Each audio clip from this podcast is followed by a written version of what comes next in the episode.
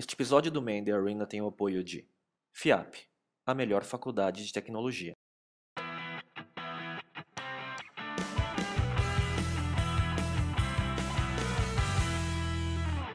Olá, esse é o Man in the Arena, videocast sobre empreendedorismo e cultura digital. Eu sou o Miguel Cavalcante. Eu sou o Inchê e o convidado nosso de hoje é o Eduardo Lotelier, fundador e CEO da Get Ninjas. Eduardo, boa noite. Boa noite. Você pode começar a conversa de hoje se apresentando, falando um pouquinho do seu histórico profissional, por Claro. favor? Bom, primeiramente, obrigado pelo convite de estar aqui.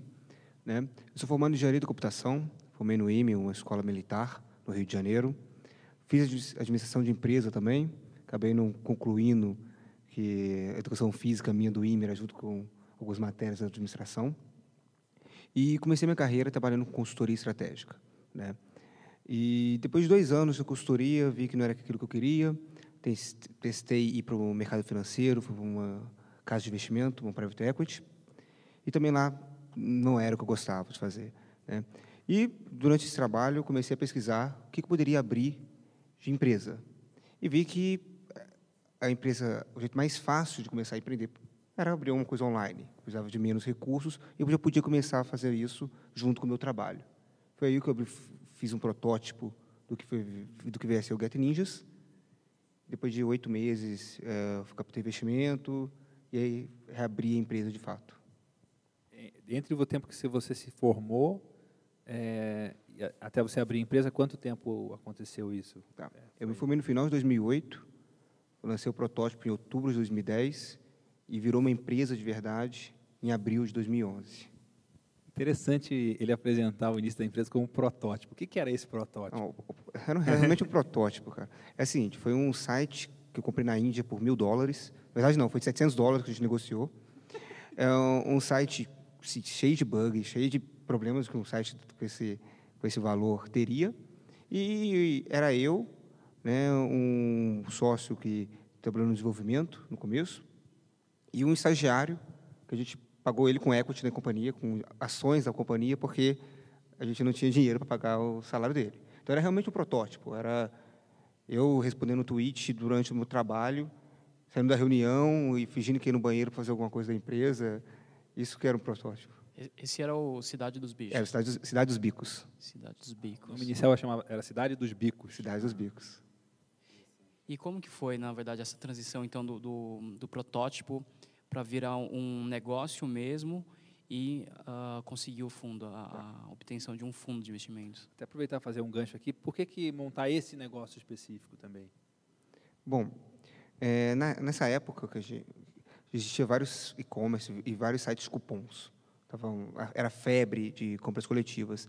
E eu vi que não tinha nenhuma ferramenta clara de contratar serviço online. Para contratar serviço, você tinha que ir no classificado e isso não tinha mudado desde 99. Era- hum, hum, as páginas amarelas eram é, classificados digitalizados, uma, uma busca muito rudimentar. Então foi um misto de querer fazer algo na internet com o que tem ainda para fazer, que eu consigo começar com, com recursos próprios. né? E o protótipo evoluiu bastante. Assim, começou com um marketplace de serviços online e hoje é um marketplace de serviços offline, serviços locais. Né? E respondendo a pergunta do Win, como foi esse processo, né? É, bom, com o lançamento do protótipo, a gente começou a atrair mídia espontânea, porque era uma coisa nova, era uma coisa diferente do que os é, que esses grandes estavam surgindo na internet. Né? E nisso, um dos investidores viu uma notícia sobre o protótipo e me chamou para conversar. Aí foi nessa reunião que a gente é, conversou um pouquinho sobre os termos de investimento, fui descobrir que Venture Capital se interessava por ideias é, até então muito iniciais. E depois de duas semanas, já estava decidido que ia ser investido. Foi um processo bem rápido. Acho que é interessante a gente, nesse, em, algum, em alguma das últimas conversas, a gente tem visto vários casos de empreendedores que receberam contato do, do investidor, ao, ao invés de ter que ficar indo atrás. E acho que aí talvez o processo tenha sido diferente. Você teve que construir um, um, um business plan porque alguém veio te procurar e não você É. com ele embaixo do braço e começar a bater em porta em porta. Talvez isso acaba dando uma conotação ou uma, um conceito diferente para a empresa, né? E Sim. parece que andou anda mais rápido também. desse Bem jeito. mais rápido, É né? mais rápido, assim. Eu fui fazer o primeiro PowerPoint da empresa quando tinha reunião marcada.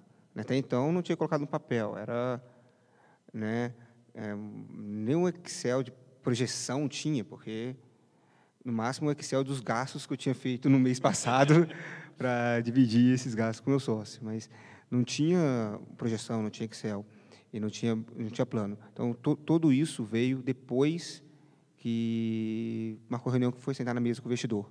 Eu acho que as pessoas devem. Hoje, todo mundo procura investidor, investidor, investidor. Acho que investidor é fundamental para empresa de internet. É muito difícil criar uma empresa de internet sem investimento, porque no começo tem que criar mercado, investir em tecnologia. Há casos de empresas que fazem isso com pernas próprias, mas no final, no final do dia é exceção.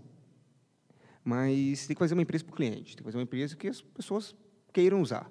Se as pessoas estão começando a usar seu produto, o investidor vai se interessar. Como é que você falou, bom, não tinha feito nem a planilha Excel, não tinha feito nem o PowerPoint. Quando o cara te ligou lá, qual foi o processo de se preparar para essa reunião e de tra- tratar da negociação que durou tão pouco tempo? Bom, eu já- quando eu comecei esse mercado, eu tinha um feeling que ele seria muito grande, né? Porque o mercado de serviços é enorme, então eu não precisava fazer as contas para saber se é A ou B, sendo que a área já era ou B já era suficientemente grande. Então foi um processo de pegar um pouco de números, dar um pouco de cor, ver um pouco de modelo lá fora, o que eh, dava certo, o que não que dava é a certo. inspiração lá fora, assim, mais no modelo de vocês? Uma, é uma startup chamada Thumbtack. E- Thumbtack. Thumbtack. Eles fecharam agora uma, uma rodada com a Sequoia. É, então, na época que a gente seguiu o modelo deles, eles eram menorzinhos nos Estados Unidos, ninguém dava bola para eles. O pessoal falava muito de Zarly, TaskRabbit. E, nesse um ano, o Zarly mudou de, de modelo, TaskRabbit demitiu um terço dos funcionários, e esse Thumbtack acabou de fazer rodada com um dos investidores mais renomados do Vale. Então, é, mais famoso na Europa, a gente tem MyBuilder, MyHammer, que são sites também que um pouquinho mais parecidos com o nosso. E o que, que é a grande diferença do seu modelo para o TaskRabbit, por exemplo? Bom, o nosso modelo é um modelo, primeiro que ele é baseado em lead, né? então base- baseado na possibilidade de fechamento de uma proposta. Na TaskRabbit você compra online alguém para montar um móvel para você e já paga pela, pela plataforma. Mas quando você quer contratar, por exemplo, um pintor, você não sabe quanto vai ser. E ele não sabe até te visitar. A gente tentou lá na Get Ninjas fazer uma, quando a gente eh, trocou de escritório, eh, a gente fazia uma sala de reunião. E eu falei lá com o cara a divisão que eu queria, ah, não, quero, vai ser tanto por tanto. É, quando o cara chegou lá, ele viu que não poderia, porque o duto de ar ia ficar para fora. A minha segunda opção de sala, a to tomada ia ficar para fora, ia ter que fazer uma, um puxadinho. Então, assim, era três engenheiros, a gente não conseguiu projetar uma sala de reunião. E o pedreiro conseguiu. Obviamente, ele trabalha com aquilo, sabe muito mais. Então, esse tipo de serviço, a pessoa tem que ir ver o serviço antes de fa- fazer uma cotação. Dado que eles vão se encontrar pessoalmente, a- o pagamento, muito provavelmente, vai acontecer de maneira offline. Então, hoje, a gente trabalha vendendo o lead, a oportunidade de negócio, para esse profissional, não a transação em si. Então, o cliente não passa o cartão de crédito no Get Ninjas. Tá? Com isso, então, na verdade, você precisa tanto construir uma base de prestador de serviço e a base de clientes. Como que você dá um enfoque? Qual, qual que é a sua estratégia? Você constrói primeiro o quê? Você dá foco em qual, qual das partes desse, dessa cadeia toda? Tá? Primeiro tem que ter a base de profissionais, porque o cliente, ele, se ele entra no seu site e não tem profissional, ele provavelmente não vai voltar. Se o profissional entra e não tem o cliente na primeira semana, mas chegou na segunda, tudo bem, ele está lá esperando. Então, o profissional é cumulativo, né? O cliente E o profissional, o trabalho dele, ele tem que cadastrar uma vez só, na verdade. tem que né? gastar uma vez. Né? E, e a partir do momento que você tem ele e mantém o relacionamento com ele, ele está na sua plataforma durante bastante tempo. É, então, pr- primeiramente, tem que trazer o profissional. Mas é sempre um jogo que sempre desequilibra, né? porque, horas, a gente tem muito profissional numa cidade e pouco cliente, hora tem muito cliente e pouco profissional. Né? É muito difícil estar é, bem equilibrado nessas duas dimensões. Né? Nosso trabalho hoje é aumentar profissionais em algumas cidades em, em alguns segmentos. Em outros segmentos, é aumentar cliente, porque a gente desbalanceou. Então, a gente, quando puxa o cobertor de um lado, descobre de outro, puxa de outro, bem difícil. Pode falar o que, que traz mais profissional para o seu marketplace? Assim, o que, qual que é a estratégia de captar gente para oferecer Sim. o serviço? Bom, é muito boca a boca do profissional. Porque o cara que é pedreiro, o primo dele também é pedreiro, né? o amigo, e a diarista, mesma forma. A partir do momento que esse cara começa a ganhar dinheiro na plataforma, ele indica para o amigo dele. Porque não vê aquele amigo como um concorrente direto. É o cara que toma cerveja com ele, é o cara que faz churrasco com ele. Então, muito, a maioria dos profissionais vem por, por causa de outros profissionais. É, para, obviamente, tem um problema, né? Como você tem os primeiros profissionais.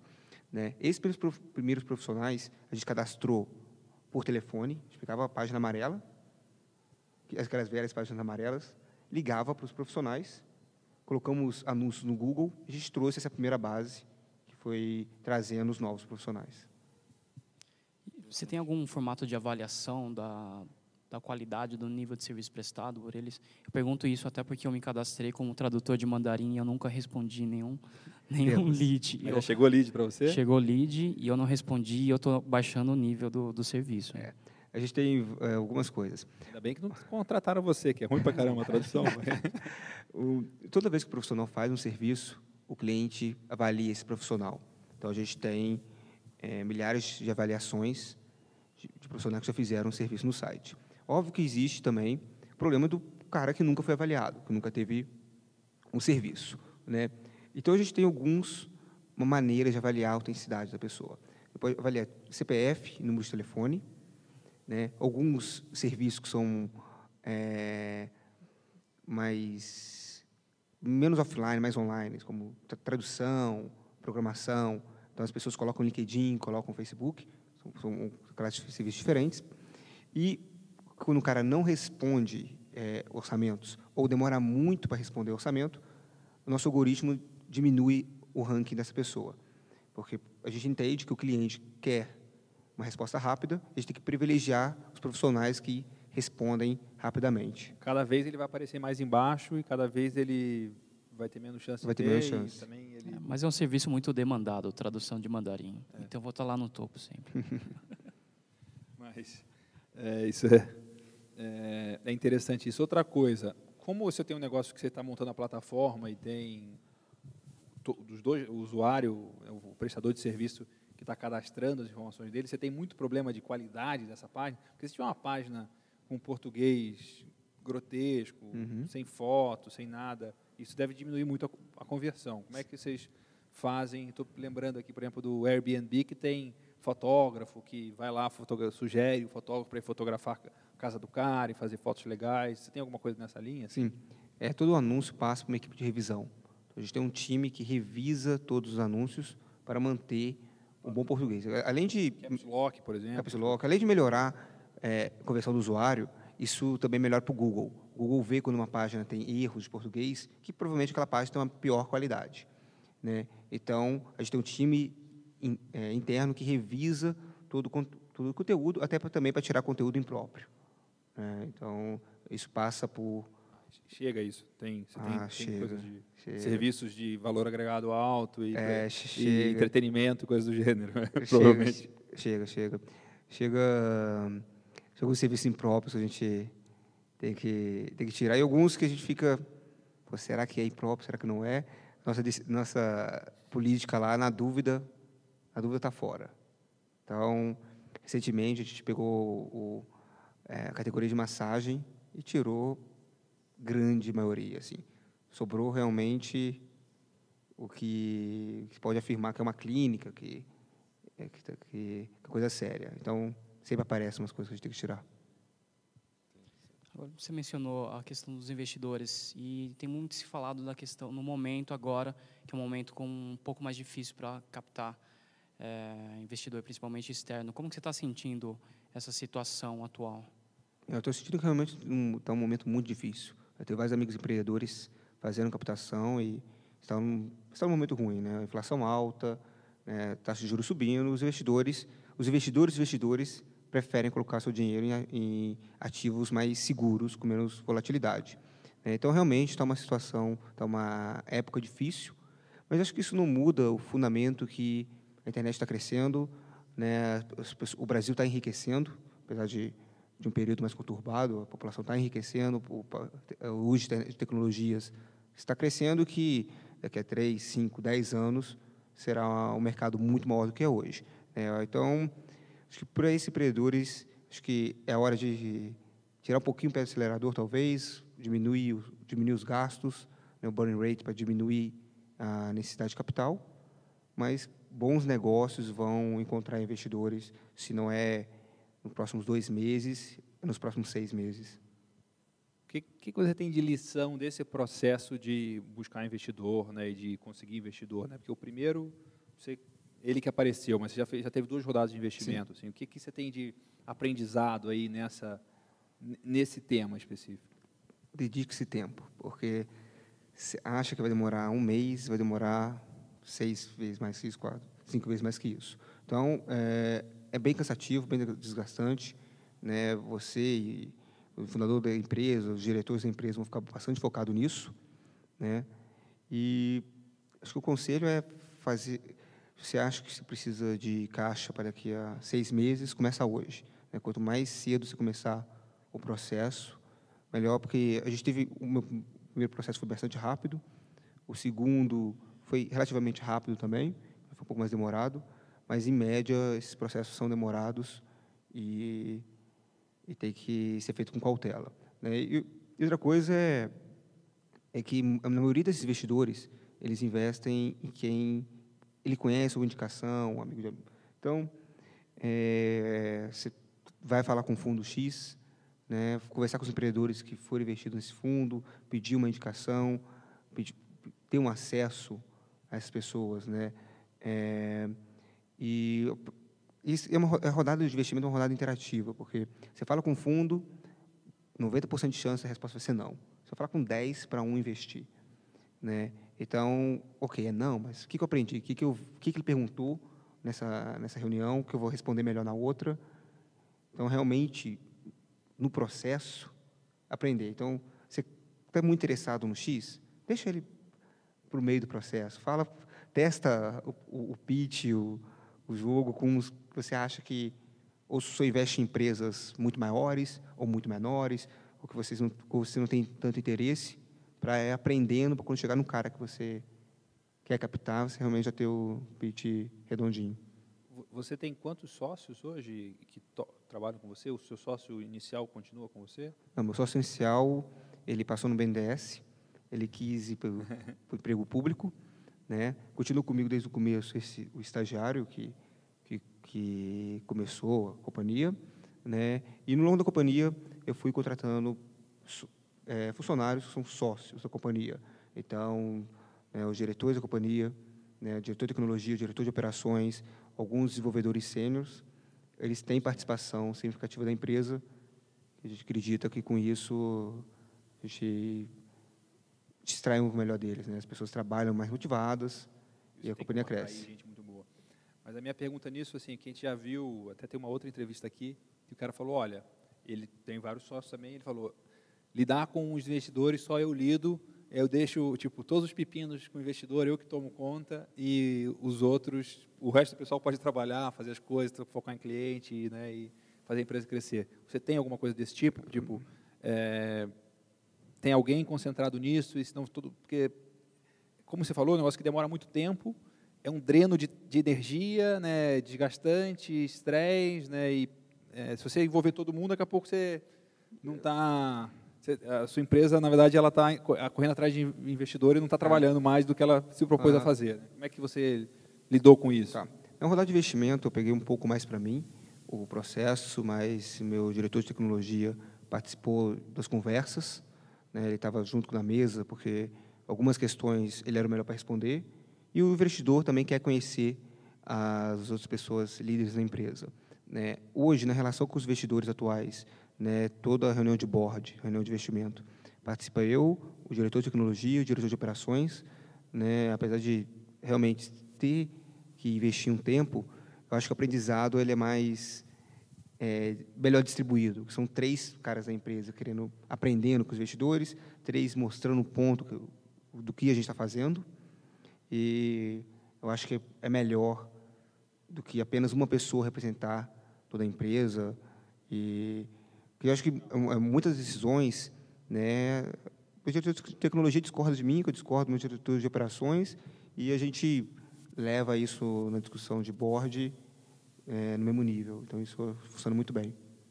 Legal. Edu, você participa bastante de competições uh, de business plan, de startups, tanto pela própria empresa quanto ajudando o mercado. Uhum. Como, como, que você acha que esse tipo de apoio é, atua no desenvolvimento do sistema como um todo, do ecossistema, como muitas vezes a gente gosta de chamar, apesar do termo não ser mais adequado? Bom, acho que tem um impacto muito positivo. Assim, eu quando é, antes dessa primeira reunião, com o investidor, eu tinha ido em três, quatro eventos, né, até o BR New Tech, que você ajudava a organizar. E isso me ensinou bastante ao que falar para o investidor, o que esperar dessa reunião. Então, acho que, que parte desse sucesso da primeira reunião foi porque eu tinha aprendido nesses eventos. E acho que esses eventos são bons. No final das contas, né, a gente quer atrair os talentos para startups, em vez de você estar para o governo. É, eu já perdi um sócio para o governo, sabe? falo com ele isso abertamente, com as pessoas. Eu não quero, eu quero ver pessoas boas, às vezes é, fazendo trabalho que a gente sabe que às vezes não tem um alto impacto devido a N burocracias. Então, acho que esses eventos são bons para incentivar é, pessoas boas a vir a esse mercado. Então, hoje em dia, eu uso bastante esses eventos até para identificar talentos e chamar, olha, vem trabalhar comigo, vem trabalhar no Get Ninjas. Isso é uma coisa que que funciona. Não, até legal até reconhecer também a Get Ninjas no ano passado ganhou o prêmio de startup do ano pela The Next Web. Uhum. Foi uma competição bem acirrada, né, do Foi. na final. eu estava concorrendo. com uma base menor de clientes, claro. E você falou de board. O Get Ninja tem um board, um conselho consultivo? Como, como que, se você tem, que sugestões você dá para quem está pensando em montar um? a gente tem uma reunião mensal com os investidores e com esse time de diretoria da empresa, e mas que a gente fala com investidores dia sim, dia não. Né? Eu sempre está trocando algum e-mail, alguma sugestão, algum, ou, alguma coisa. Né? E assim, é uma reunião assim, é bem simples, assim, falando do dia. Né? A gente prepara alguns slides com as últimas é, com os últimos dados de acesso, de conversão, etc preparo alguns slides com o que a gente planeja, o que, o que a gente fez, deu, que deu certo, que deu errado, que, e alguns slides do que a gente vai fazer. E nesses slides a gente pede a opinião dos investidores para é, para nosso conselho realmente qual, qual a melhor estratégia. São, são caras que investem em várias empresas, qual é a frequência dessa reunião? A reunião é uma vez por mês. Ah, com os investidores? Com os investidores. É, mas o contato é realmente dia sim, dia não. Agora você está falando da, da questão do, dos números que são apresentados. Como que, como que você faz isso num, num, produto que, é, que você não tem referência no mercado? Você não sabe o que, que você está fazendo, se é bom ou não, porque você nunca viu, talvez, outra empresa fazendo. É um pouco de feeling, né? Do que... Existe, assim, alguns números são meio que universais, quase para qualquer negócio, né? O número de é, acesso do site. Né? O, o, custo por usuário novo do Google, custo de conversão do Google. Né? É óbvio que quando você não tem uma visão, não tem grandes empresas que já fizeram isso, você não sabe que, tudo bem, estou pagando quatro reais para o cara do Google. Será que isso é bom ou não? Porque será que esse cara vai voltar mês que vem? Mas você sabe que estava pagando quatro reais e no mês seguinte começou a pagar três cinquenta então, eu acho que a maioria desses números você vê muito mais é, evolução, crescimento, do que o número absoluto. É muito difícil analisar números absolutos se você não tem é, uma referência, se você não tem um histórico, você não tem uma, toda a historinha fechadinha para você estar tá olhando. Até, a gente estava falando um pouco antes também, e, e agora eu lembrei desse negócio do prêmio do, que o Win falou. Por exemplo, você ganhar o prêmio da NextWeb, barateou o seu custo de aquisição de de novos usuários, ou aumentou o número de usuários que entraram, vamos dizer assim, free, Porque também você fez um esforço para ganhar, Sim. né? Mandou e-mail para a galera pedindo para votar e tal, dedicou um tempo, não sei o quê. Como é que esses endossos externos e de ter- terceiras partes, como Tá. aparecer na mídia e tal, isso influencia o seu negócio? É, aumenta o número de usuários, né, mas não o suficiente para o esforço. Né, mas o- uma das maiores vantagens é, de novo, contratação. Né, porque o cara é, vê no seu site que você ganhou o prêmio, é mais um pitch para se trazer. Tem várias startups competindo pelos talentos, e isso é um selo que você, de certa forma, está é, sendo reconhecido. Facilita também parcerias. Quando um cara vai lançar um, um, um novo serviço, que, que você pode ser um distribuidor dele. Então, hoje está conversando já é, com outras startups que, que, que querem, querem se utilizar de parte da base do Gato Ninjas. E a gente vira referência para esses, para esses tem alguma players. parceria rodando, assim, do que, que ou de alguma possibilidade, não de alguma coisa efetiva, mas que tipo de parceria que o Gatinhos poderia fazer? Tá. assim? A gente está conversando com os players de processadores de pagamento. Então, nos Estados Unidos tem o Square, que é aquele, que é aquele cartão. Então, não é segredo para ninguém que esses caras né, eh, vão atacar o, o microempresário. Né? E o Get Ninja tem uma base enorme de profissionais eh, e de PJs e PJinhas, então, um cara que tem dois, três funcionários, que não tem uma solução de pagamento. Né? Então, esse é um tipo de parceria que, que é ótimo para os nossos profissionais e é ótimo... Ganha, ganha três vezes. né? Ganha, ganha três vezes. É bom para o profissional, é bom para o Get Ninjas e, obviamente, é ótimo para esse parceiro de distribuição. E esses prêmios né, acabam é, abrindo portas para a gente estar falando com esses parceiros, porque tem uma reputação, aumenta a reputação no mercado. Você falou da empresa que é, vamos dizer que é, é um exemplo que você tem fora do, do Brasil, num modelo de negócio parecido com o seu ou similar ao seu. Quais são as suas referências de internet? Assim, o que, que você mais gosta aqui no Brasil e fora do Brasil de coisas que você está aprendendo e está vendo? De... Bom, eu gosto bastante de marketplace, né? Então, eu vejo que dos novos, o Uber, né, nos Estados Unidos, é fantástico. Por isso que a gente tem vários clones, parecidas aqui no Brasil, né? É, fui para São Francisco e vi que pegar táxi lá era impossível. Com, com app era muito, muito mais fácil. né? também admiro muito né, o eBay, o eBay e o Odesk, que também criaram eh, gigantes empresas eh, eh, com o marketplace, né, deixando as pessoas comprarem ou contratarem de maneira mais fácil. né. Aqui no Brasil a gente tem o próprio Mercado Livre, que é um, um marketplace horizontal, como o Ninjas, mas para produtos, que, que também surgiu numa época quando a internet ainda estava decolando aqui no Brasil. Né. Discado. O Edu, para finalizar, o que, que você deixa de lição ou de dica para os nossos empreendedores? Olha, é focar-se a maior parte do seu tempo no começo da empresa em time, contratar as melhores pessoas, né? Eu tive a experiência de ter perdido sócio que logo no começo, que continua meu super amigo, a gente fala bastante, mas foi uma experiência dura na época, né? E contratar, trazer pessoas que têm o mesmo sonho que você é muito difícil. O fundador é fácil, tem aquele sonho, você quer aquilo. Mas você tem que é, passar seu sonho para para essas outras pessoas. E no final, no começo da empresa, você é um, você é 100%. Quando a empresa tem 10, você é 10% da empresa. Então, no final, se sua empresa realmente crescer, seu impacto ser muito pequeno comparado com o impacto de todos os outros somados. Né? Então, é, eu teria focado mais meu tempo nas, nas primeiras contratações é, do, que eu, do que eu fiz na época. Né? E hoje é umas coisas que eu, que eu faço, demoro muito, assim, demorar muito para contratar alguém. Tá? Fala mais do seu processo de contratação, assim, o que, que você faz, que, como é que você testa para conhecimento, testa para fit de cultura, ou Bom, como é que você vê se o cara vai comprar o seu sonho ou não, como é que, que isso é uma coisa muito bacana mesmo, eu acho que é um desafio para todo mundo. É, bom, o processo depende muito da, da, da vaga, né? Mas o processo, por exemplo, de um desenvolvedor, né? Primeiro, quase todos vêm por indicação, um amigo de amigo, uma pessoa que já está no mercado. Normalmente os caras bons conhecem os caras bons, então é, é difícil pegar um cara que não tem nenhuma indicação, pessoa conhecida. É, depois os caras fazem uma prova, uma prova técnica, né? E, mas o mais importante é que todo desenvolvedor que trabalha na Get Ninjas passa um dia no nosso escritório trabalhando com a gente.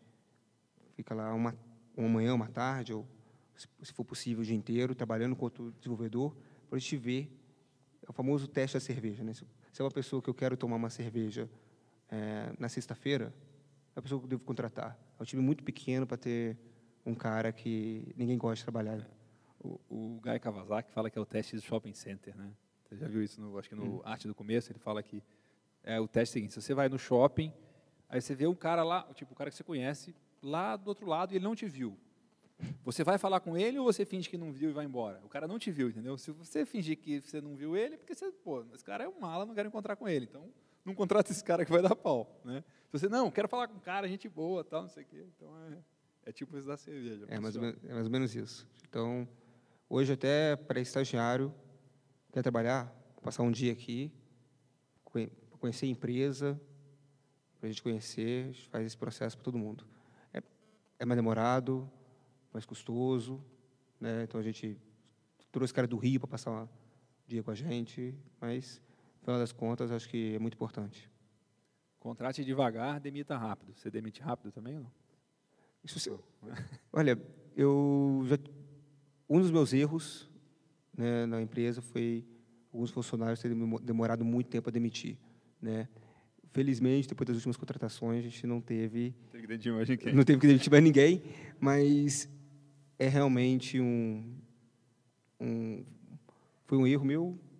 E eu acho que é um erro que eu não quero cometer, mas quero do, já partir, né, do pressuposto que não vai acontecer, né, que a gente vai estar tá trazendo as melhores pessoas. Mas, mas acho que essa situação provavelmente você só consegue reconhecer depois, que você começou a demorar muito.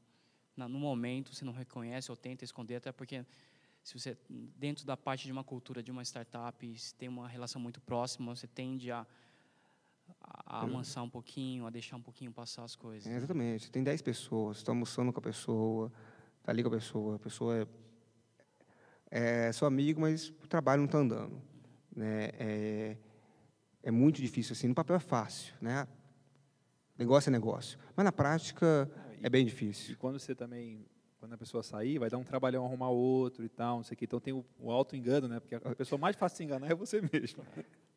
Fala, não, tu vai, tá, tu vai dar certo e tal, né? tem um custo grande de tempo e de energia para você recolocar, né? Então, Colocar.